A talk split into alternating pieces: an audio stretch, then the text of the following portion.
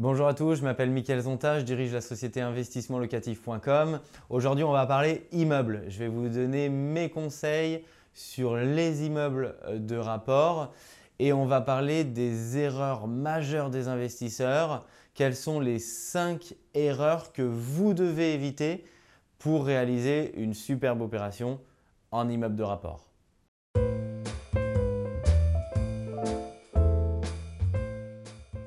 Alors la première erreur, la plupart du temps qui est commise, c'est un petit peu la personne visite l'immeuble et va vouloir diviser euh, comme bon lui semble.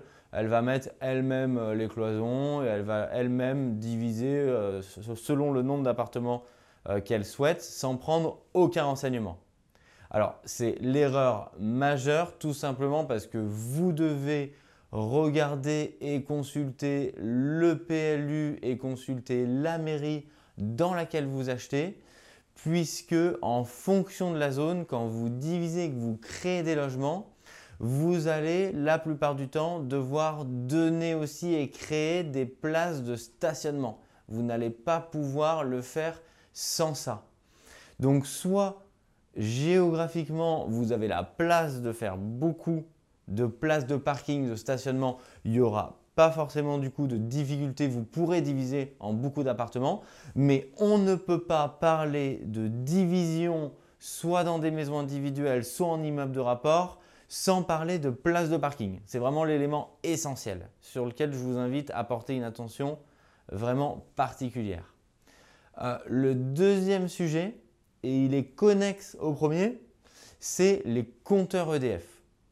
Il va falloir, quand vous divisez, donner un compteur EDF par logement pour que votre locataire puisse le reprendre.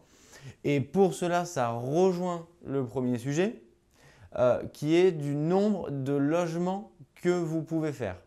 Puisque sinon, tout simplement, au moment où vous avez fait vos travaux et au moment où vous voulez mettre vos compteurs, la mairie va vous demander de toute manière, euh, pour que vous puissiez installer vos compteurs, il va falloir fournir un document que vous aura signé la mairie à EDF pour qu'ils puissent euh, le faire.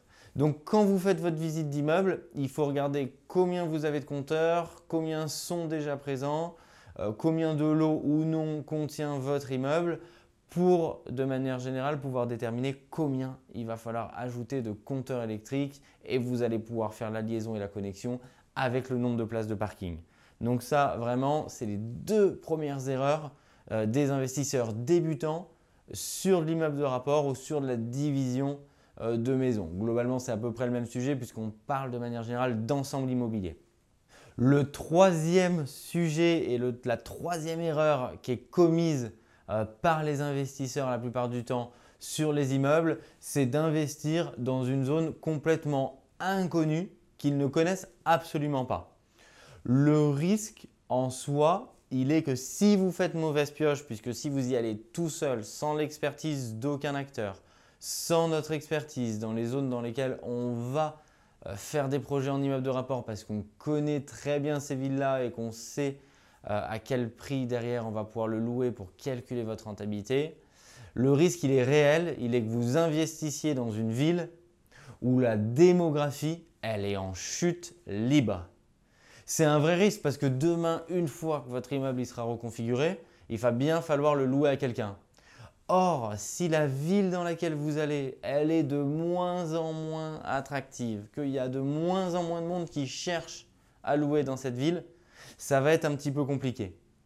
Euh, je suis aujourd'hui dans le marché immobilier, je vois ce qui se dit, je vois passer des postes et je ne veux pas citer de villes, mais dans lesquelles euh, on a des immeubles qui sont vraiment euh, extrêmement à bas prix. On parle des fois de 300, 400 euros par mètre carré. Donc vous avez des ensembles immobiliers gigantesques pour une somme d'argent ridicule.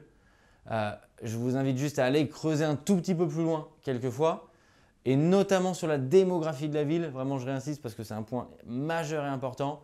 Si c'est en chute libre, vous faites une erreur d'investir dans ces villes-là.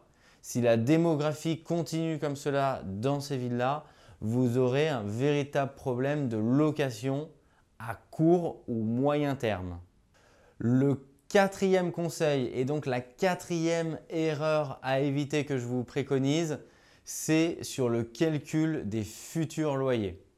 Alors, si vous achetez un immeuble qui est occupé, c'est-à-dire vous avez déjà les locataires qui payent leur loyer, il n'y a pas spécialement de sujet puisque vous savez combien vous allez rentrer d'argent en termes de location. Je vous invite à vérifier deux choses dans ce cadre-là. La première, c'est est-ce que le loyer que va vous payer votre locataire, il est sous-évalué? Est-ce qu'il est au marché? Ou est-ce qu'il est surévalué? Dans le cadre où il est surévalué, ce serait un véritable problème, hein, puisque s'il part, quand vous allez le recommercialiser, il va falloir le recommercialiser moins cher. Et généralement, il ne va pas rester à vie dans quelque chose qui est hors marché.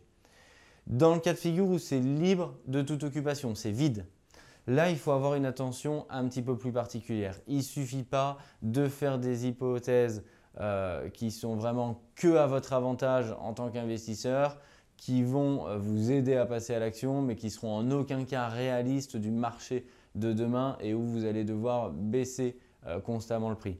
Donc, je vous invite dans ce cadre-là à fonctionner avec des fausses annonces. C'est assez simple. Vous prenez deux, trois photos d'appartements que vous avez déjà ou que vous trouvez et vous faites un test juste pour voir si votre téléphone il sonne, voir s'il y a des candidats locataires qui veulent visiter votre appartement.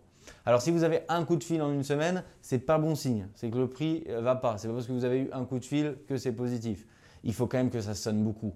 Quand vous le faites, il faut que vous ayez euh, trois coups de fil par jour. Globalement, c'est à peu près l'ordre d'idée dans un marché qui est tendu. Sinon, ça veut dire que ça va être compliqué puisque les gens tournent, euh, ils peuvent appeler, mais ils n'ont encore rien visité.